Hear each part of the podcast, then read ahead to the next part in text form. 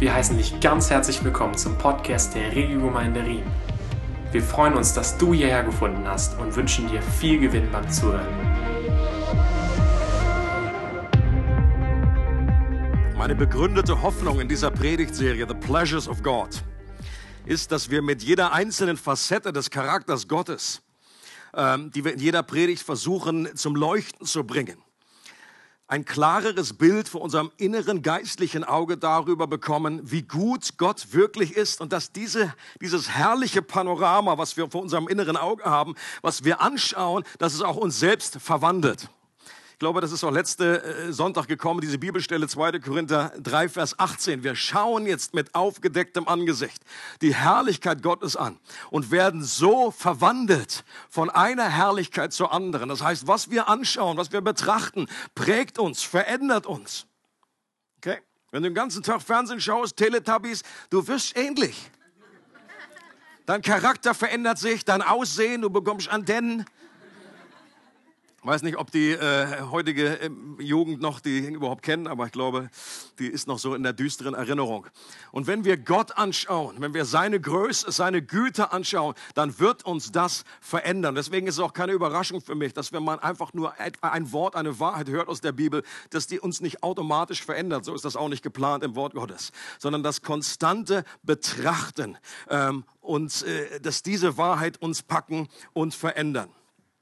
Und letzte Woche haben wir diesen Vers aus Zephania angeschaut, der doch tatsächlich beschreibt, dass Gott so sehr über sein Volk begeistert ist, dass er anfängt, in Freude über uns zu singen, wenn er an uns denkt. Und ich finde diesen Tipp, äh, den Christoph gegeben hat, gerade goldrichtig, dass es viel, viel wichtiger ist, dass wir dem Wort Gottes vertrauen, egal was unsere Gefühle sagen, egal was unsere Umstände sagen dass wir, und vielleicht hörst du da nichts, wo, wo gesungen wird. Oder du bist nicht so der Typ, der äh, irgendwie das gleich sagt, so Praise God, das habe ich schon immer gewusst, sondern du bist einfach, da ist alles in dir, aber das ist auch kein Wunder, weil wir mit, mit Jahren von Prägung rumlaufen, die eben anders ist. Da hat keiner zu dir gesagt, vielleicht deine Eltern nie gesagt, du, ich freue mich über dich, ich singe über dich, ich schreie über dich vielleicht. Und ich reg mich auf über dich. Und wenn du das über Jahre gehört hast, dann wird es dir schwerfallen dann wird es dir schwerfallen, dass du einen Gott wirklich äh, dir vorzustellen, der über sich über dir freut und über dir singt. Und heute schauen wir uns eine weitere Verheißung von ähnlichem Kaliber an, die Gottes Liebe und Güte unterstreicht. Und diese Stelle finden wir in Jeremia 32. Ähnlich wie Zephania musste Jeremia heftige Dinge im Auftrag Gottes weitergeben weil Gott richtend eingreifen musste. Warum? Weil das Volk ihm den Rücken zugekehrt hatte und ihn immer wieder betrogen und ungehorsam gewesen ist. Und das führte dazu, dass das Volk in die babylonische Gefangenschaft geführt wurde. Ihr erinnert euch?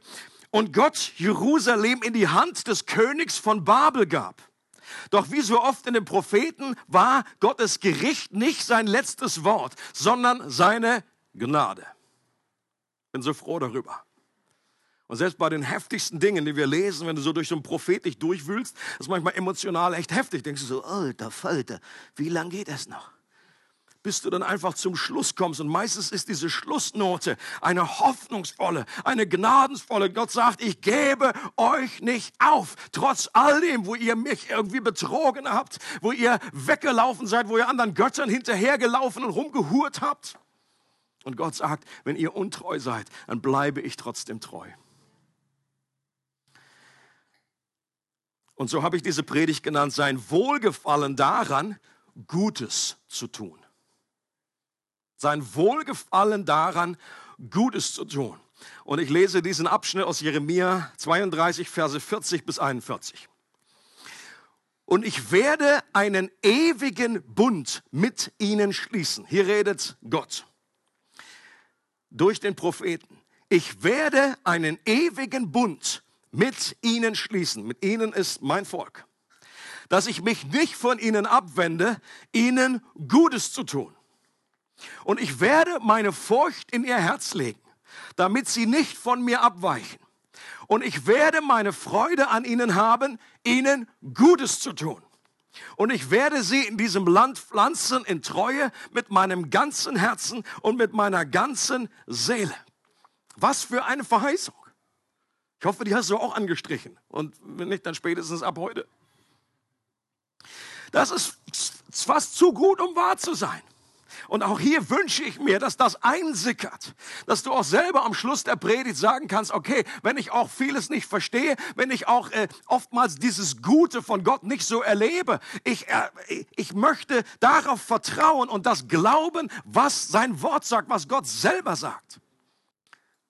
Und damit wir uns diesen Verheißungsschatz nicht rauben lassen, mache ich auch noch mal kleine Wiederholung von dem, was ich letzten Sonntag schon gesagt habe, auch für die, die vielleicht nicht da gewesen sind. Wir müssen nämlich überzeugt sein, dass Gott hier nicht nur zu seinem Volk im Alten Testament spricht, sondern diese Verheißung auch mir gilt. Was habe ich davon, dass, dass dann irgendwie Gott irgendeinem dem Volk Israel damals was gesagt habe und äh, die, die, die, die, das ist so, äh, die, Strategie des Teufels ist so klar, dass er uns sagt, okay, das gilt dem, dann dem und dem und dem oder das galt denen früher, aber das gilt dir nicht.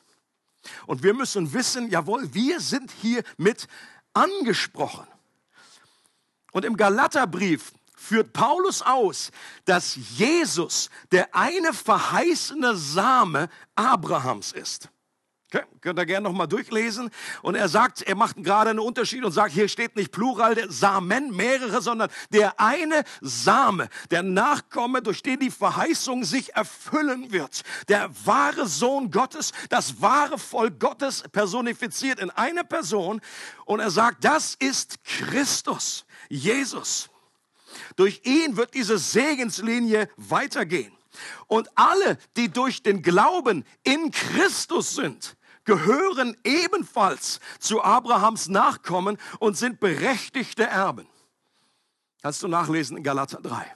Und so wie Paulus das hier ausführt, ist völlig klar, dass wir, auch wenn wir in Christus sind, dann gehörst du zum Volk Gottes. Und dann gehört auch diese Verheißung dir. Ist das good news? I hope it is. Und sollte dann noch ein Restzweifel bestehen, dann sollte uns diese Formulierung einen ewigen Bund überzeugen. Von wem, von, von, was redet denn Gott für einen ewigen Bund, den er noch schließen wird?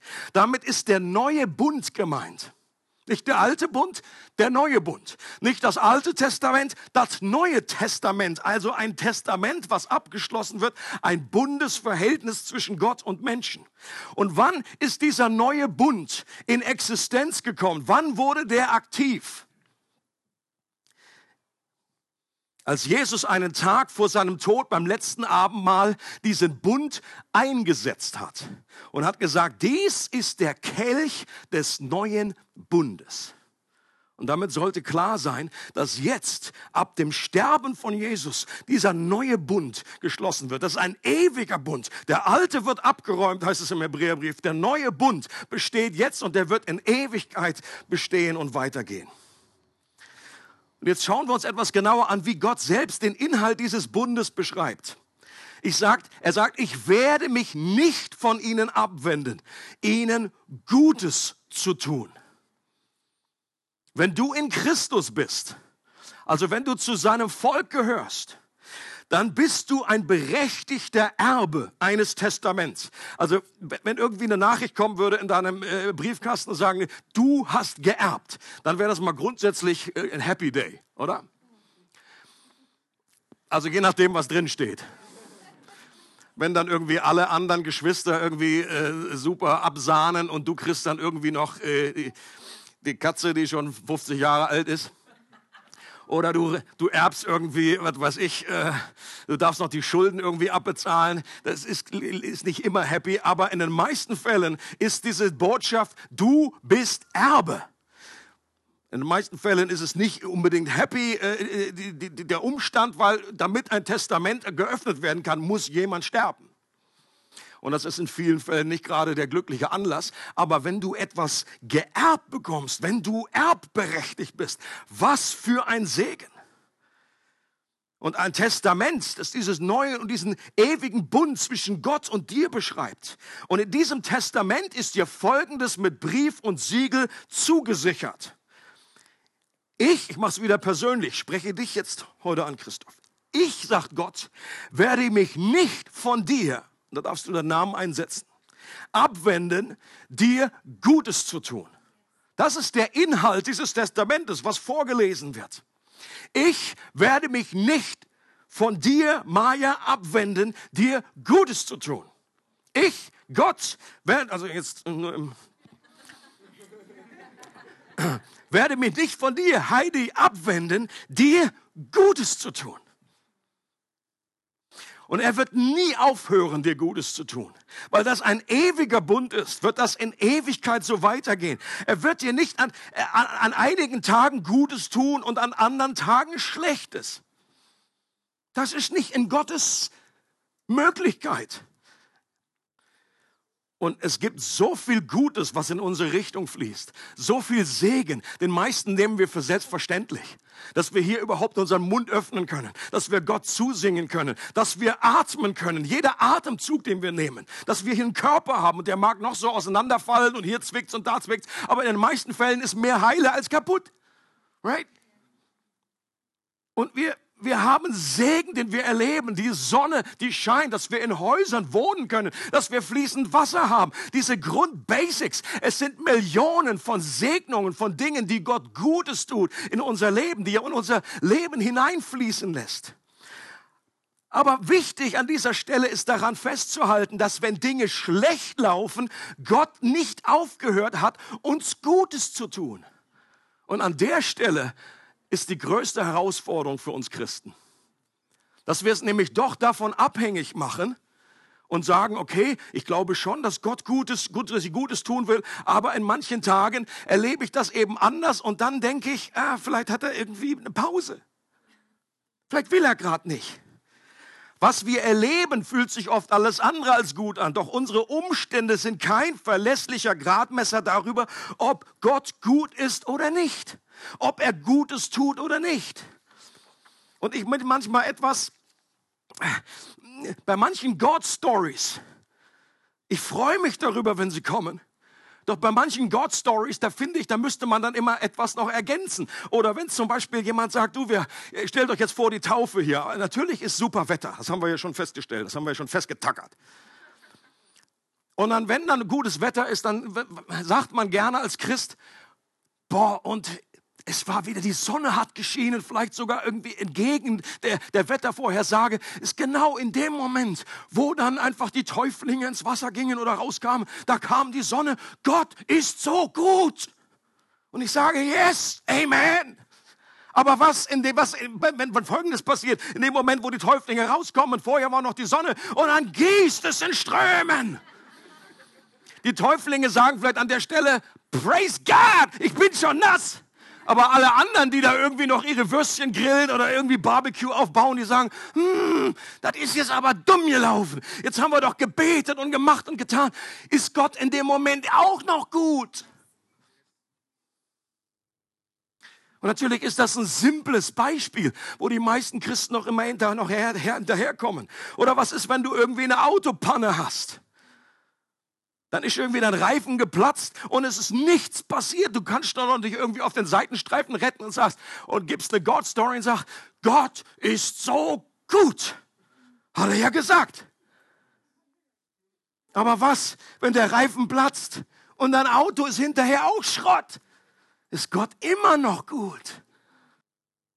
Thema Krankheit, noch mal eine Stufe höher. Du hast vielleicht erlebt, dass gebetet wurde und es wurde besser. Gott ist so gut. Du hast vielleicht gebetet und es wurde noch nicht besser. Ist Gott immer noch gut? Du musst dann doch irgendwann, oder du hörst ja auch nicht auf, die medizinische Hilfe in Anspruch zu nehmen, musst irgendwann operiert werden. Und die Operation läuft super. Gott ist so gut. Doch was, wenn die Operation nicht gut läuft und es passiert irgendwie was? Ist Gott immer noch gut. You get the picture. You get the point. Gott hat in schlechten Phasen unseres Lebens seine Verheißung nicht geändert, seine Versprechen nicht gebrochen. Er hat eben oft andere Ziele als wir.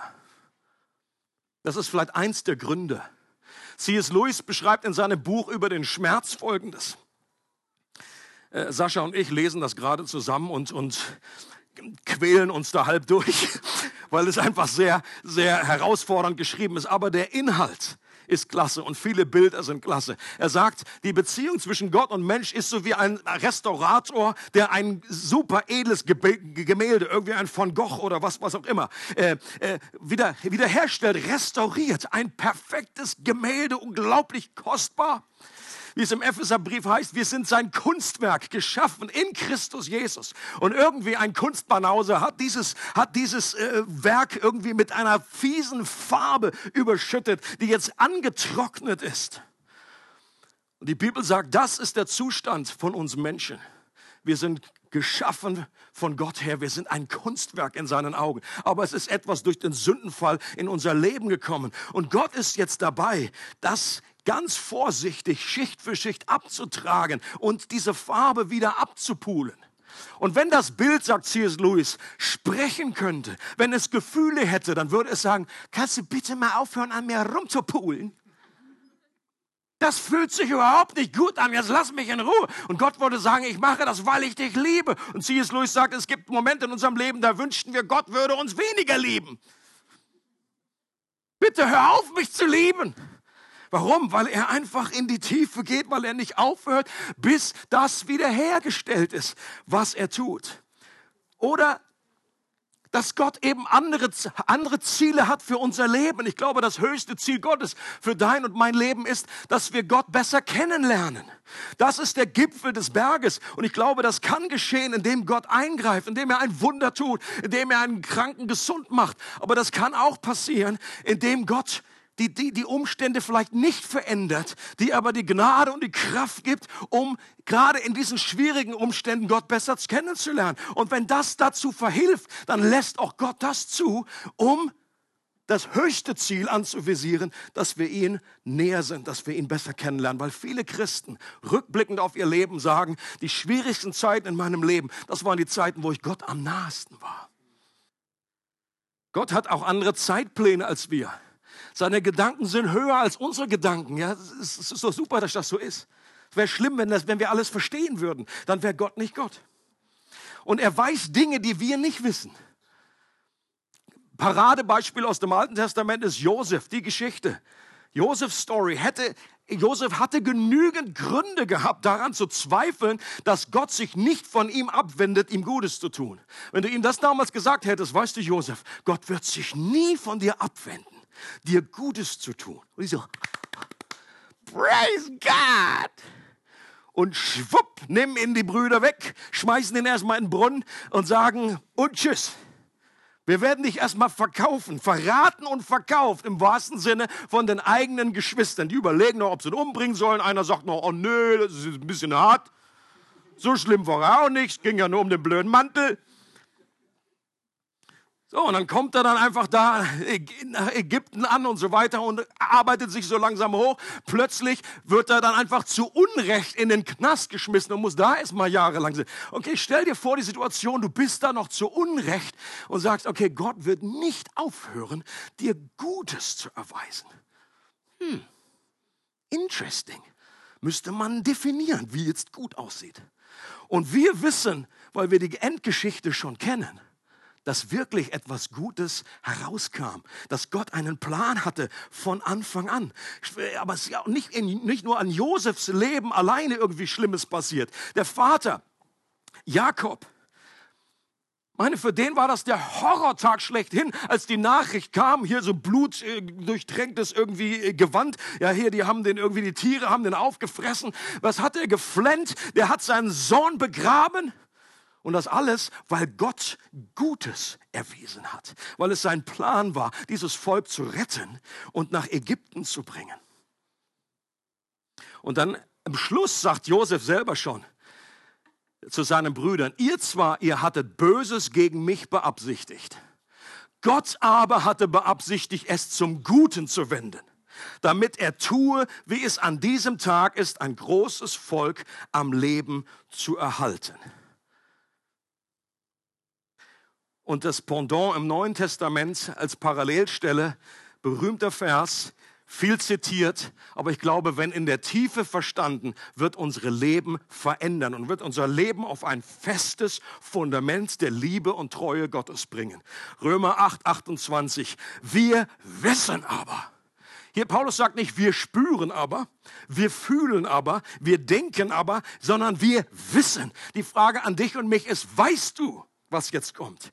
Dass denen, die Gott lieben, alle Dinge zum Guten mitwirken.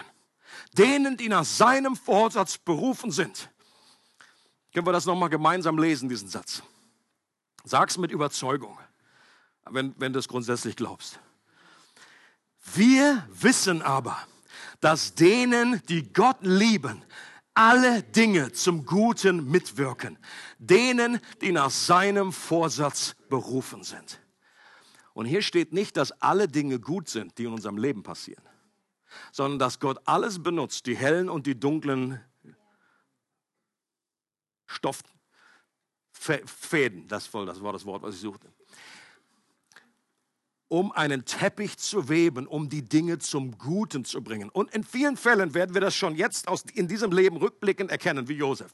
Aber es gibt, glaube ich, auch Situationen, wo wir es in diesem Leben nicht erkennen. Wir brauchen die Ewigkeit, wir brauchen die Perspektive Gottes. Manche Dinge bleiben einfach unverständlich, manche Dinge bleiben schwer zu verstehen. Ich kann auch nicht alles begreifen, nicht alles verstehen.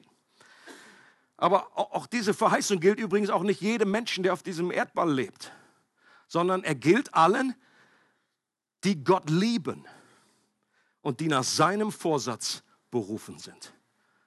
Okay? Aber wenn du das weißt, wenn du weißt, ich liebe Gott, und das ist die, deine, deine, der Beweis dafür, dass Gott dich berufen hat, sonst würdest du ihn nicht lieben, dann kannst du wissen, dass Gott alles nimmt, was dir entgegenfliegt the good, the, the, the bad und the ugly und das, die, egal, das äh, blöde Entscheidung von Menschen, das Sündige des Teufels, das ist alles ein, ein Mischmasch, was irgendwie zusammenkommt. Gott kann aus all dem etwas machen und er hat die Kraft und die Gewalt, um etwas Gutes daraus zu machen. Für die Ewigkeit. Für dich, für andere Personen, für das Volk Gottes. Martin Luther hat jahrelang mit Versuchungen und Anfechtungen gekämpft.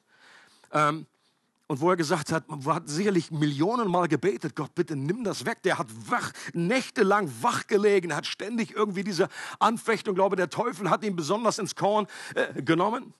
Aber zum Schluss seines Lebens sagt er, meine Versuchungen und Anfechtungen haben mich zu dem Theologen gemacht, der ich heute bin. Er wäre wahrscheinlich nie der Reformator gewesen, hätte nie diese Kraft gehabt, vor dem damaligen Kaiser zu bekennen, weil er gesagt hat, pff, vor dem Kaiser, das ist nothing im Vergleich zu den Jahren, wo ich einfach ständig mich einfach gegen den Teufel gestemmt habe, wo ich mit Versuchungen äh, äh, umgehen musste, dass ich mich so tief hinein gebohrt habe in das Wort Gottes. Da wäre ich nie hingekommen. Und bitte, es geht mir hier nicht um einen Fatalismus, um eine Schicksalsgläubigkeit, dass wir passiv sind und alles, was in unserem Leben kommt, dass wir es einfach nur annehmen und sagen, danke Herr, danke wunderbar, danke für diese Krankheit, Halleluja, mehr davon. Das ist nicht das, was ich sage. Natürlich sollen wir kämpfen. Natürlich geht es darum, grundsätzlich äh, zu, zu beten, dass Krankheit verschwindet, dass wir Heilung anstreben. Deswegen gehen wir auch zu einem Arzt. Da fragen wir auch vorher nicht, Gott, soll ich zum Arzt gehen oder nicht? Ja, das ist, das ist ein Automatismus. Warum? Weil das die Grundrichtung ist, äh, die Gott da äh, vorgesehen hat. Und so beten wir auch. Aber es gibt eben Situationen. Klassisches Beispiel ist das, der Pfahl im Fleisch von dem, was Paulus erlebt hat. Wir wissen auch nicht genau, was das war. Manche sagen, es wäre eine Krankheit. Ich, ich neige eher dazu, dass es keine war. war. Aber auf jeden Fall war es etwas, was wehgetan hat. Das war ein Pfahl, ein Dorn im Fleisch, irgendwie eine Anfechtung von außen. Und da heißt es, ein Engel Satans hat ihn geschlagen, immer wieder. Aber interessant ist, dass, dass, dass es da heißt, die, Begründung, dass er sagt, das erhabe ich aber, damit ich mich nicht überhebe. Und das war bestimmt nicht die Absicht des Teufels, dass er sich nicht überhebt. Das war Gottes Absicht in dem Ganzen. Obwohl einfach der Teufel der Ausführende war und Paulus nicht einfach gesagt hat, oh, wieder ein Stachel im Fleisch, praise God. Mehr Schmerz. So eine falsche, so eine falsche Schmerzgesinnung. Das ist absolut überzogen. Wir sollen nirgendwo werden wir in der Bibel aufgefordert zu beten, dass wir verfolgt werden, zu beten, dass wir mehr Schmerz in unserem Leben bekommen. Das ist völlig gaga. Aber wenn das passiert, dann beten wir genau wie Paulus das gemacht hat. Dreimal habe ich zum Herrn gefleht.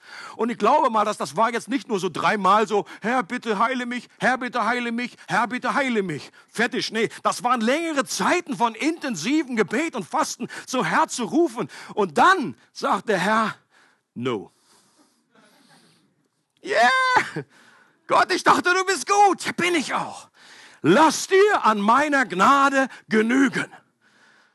Denn meine Kraft kommt in deiner Schwachheit zur Vollendung. Und Paulus, aha. Und das kann er annehmen, das kann er und, also, und Gnade ist nicht irgendwie so der, der Plan B, sondern Gnade Gottes heißt seine Gegenwart. Es ist Christus selber, der da ist, der genug ist für ihn, auch wenn dieser Pfahl in dem Moment nicht verschwindet. Und das wäre diese, diese Philosophie, diese, diese biblische Sicht, die wir übernehmen sollten. Aber die Verheißung geht ja noch weiter in Jeremia 32. Da heißt es, ich werde meine Freude an ihnen haben, ihnen Gutes zu tun. Ich werde sie in diesem Land pflanzen in Treue mit meinem ganzen Herzen und mit meiner ganzen Seele. Hier setzt Gott noch einen drauf, dass er uns nicht nur Gutes tut, sondern dass er Freude daran hat, uns Gutes zu tun. Und das von ganzem Herzen und von ganzer Seele. Und hier wird nochmal nachgelegt, um die Intensität seiner Liebe zu unterstreichen. Und dass Gott nie launisch wird, nie müde ist, sondern in seiner Güte konstant bleibt. Wir Menschen sind sehr wechselhaft in unseren Emotionen. Die einen mehr, die anderen weniger. Und wir sind im Vergleich, wir sind wie so kleine Gesierpfützen. Kennt ihr das? Also ich kenne das auch nicht aus dem wahren Leben, ich habe ich im Fernsehen gesehen. Gesier, Gesier, hier so die, da wo so Dampf aus der Erde kommt und da sind so kleine so eine Schmuddelpfützen und die blubbern so rum und die spritzen dir so. Das wäre vergleichbar, das sind wir. Aber Gott ist vergleichbar mit den Niagara-Fällen. Die Niagara-Fälle sind konstant. Da ist keiner, der irgendwie sagt, oh, ich habe jetzt Honeymoon, ich will zu Niagara-Fällen, ich rufe mal vorher an, ob die auch an sind. Wer weiß, vielleicht haben die montags zu. Vielleicht ist da gerade irgendwie eine Trockenheit. No, du kannst dich darauf verlassen, die Niagara-Fälle 24 Stunden pro Tag, sieben Tage in der Woche, 365, muss ablesen, 365 Tage im Jahr. Über 50 muss man ablesen. Ein schier unerschöpfliches Rauschen und das hört nicht auf. Das ist die Liebe Gottes, die Güte Gottes, wo er gesagt hat, ich werde nicht aufhören, dir Güte und Gutes in dein Leben zu gießen, zu strömen. Und ich habe Freude daran, denn Niagara-Fall hat Freude. Bin ich überzeugt. Und das Volk Israel zu der Zeit von Jeremia hat Gott zum Zorn gereizt, weil sie Gott immer und immer wieder verunehrt haben durch ihren Götzendienst, durch ihren Ungehorsam. Obwohl Gott ihr Bräutigam war, waren sie ihm gegenüber immer wieder untreu. Und sie haben seine Liebe mit Füßen getreten. Und die Bibel sagt, dass das nicht nur das Problem des Volkes Gottes damals war, sondern dass das ein grundsätzliches Problem aller Menschen ist. Und trotzdem kündigt Gott einen neuen Bund an, der darin besteht, dass er nicht aufhören wird, uns Gutes zu tun. Wie ist das überhaupt möglich, dass Gott so gut sein kann? Leute, wenn ihr uns diese Frage nicht bewegt, dann haben wir, glaube ich, die Güte Gottes noch nicht in der Tiefe verstanden. Das habe ich auch letzten Sonntag gebracht.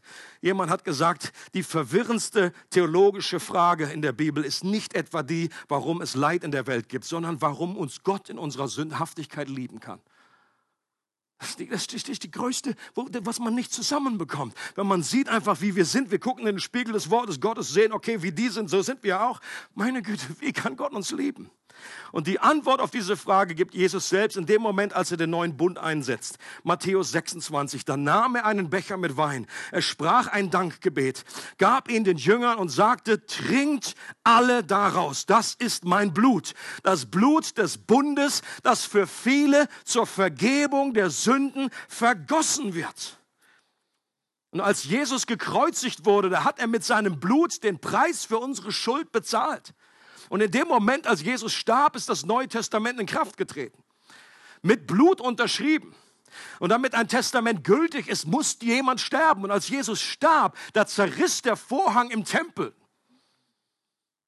der die Menschen von der Herrlichkeit Gottes trennte. Das war ein Zeichen dafür, dass jetzt alles aus dem Weg geräumt war, was wie ein Damm zwischen Mensch und Gott stand und was all das Gute, das Gott schon immer schenken wollte, zurückgehalten hat.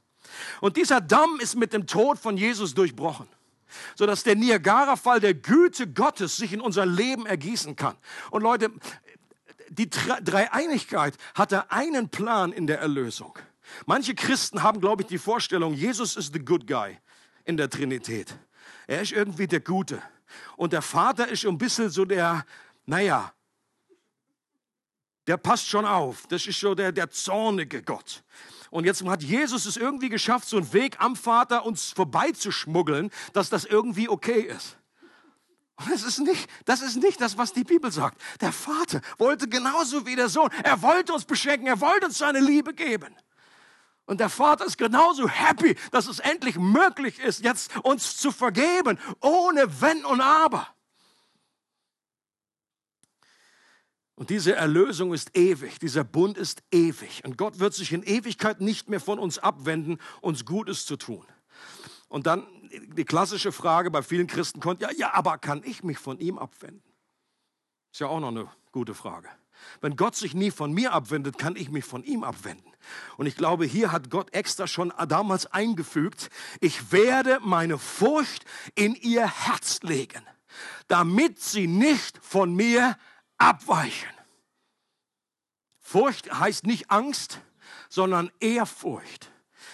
Etwas hat Gott in unser Herz gelegt, das ist Teil des neuen Bundes, dass wir uns nicht von Gott abwenden werden. Eine Stelle, die das unterstreicht in Johannes 10. Da sagt Jesus, meine Schafe hören meine Stimme. Ich kenne sie und sie folgen mir. Und ich gebe ihnen das ewige Leben. Sie werden niemals verloren gehen. Und niemand wird sie aus meiner Hand reißen. Mein Vater, der sie mir gegeben hat, ist größer als alles. Und niemand kann sie aus der Hand des Vaters reißen.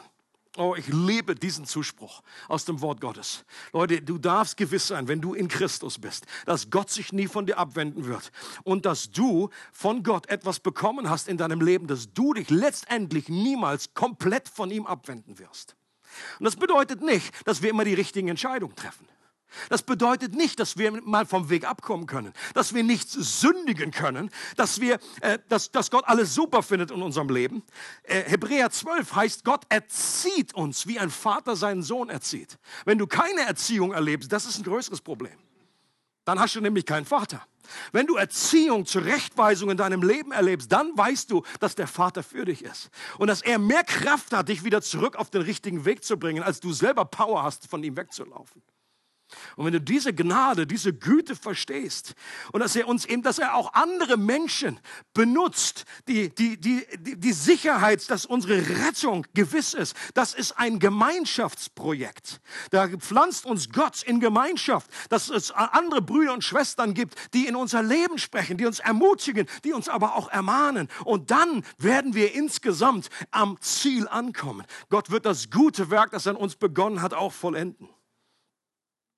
Und er wird uns durch seine Kraft, durch den Glauben zur Rettung bewahren, wie es im 1. Petrus Kapitel 1, Vers 4 heißt. Spurgeon hat gesagt, es ist wichtiger zu wissen, dass Gott meine Hand hält, als dass ich die seine halte. Okay?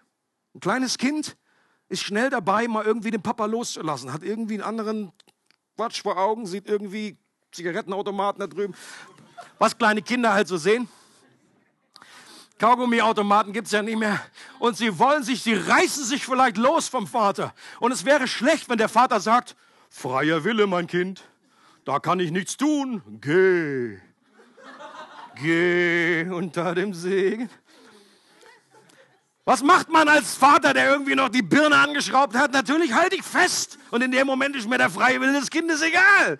Ich glaube nicht, dass ich dafür in den Knast komme.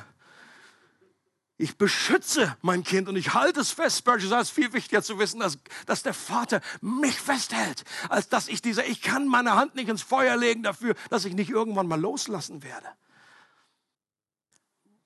letzte Bibelvers, Römer 8, Verse 38 bis 39. Paulus sagt, und er listet vorher eine ganze Ecke aus, was er alles erlebt. Das drunter und drüber, die Schiffbrüche, was er erlebt, die Ablehnung von die Angriffe, die Anfeindungen.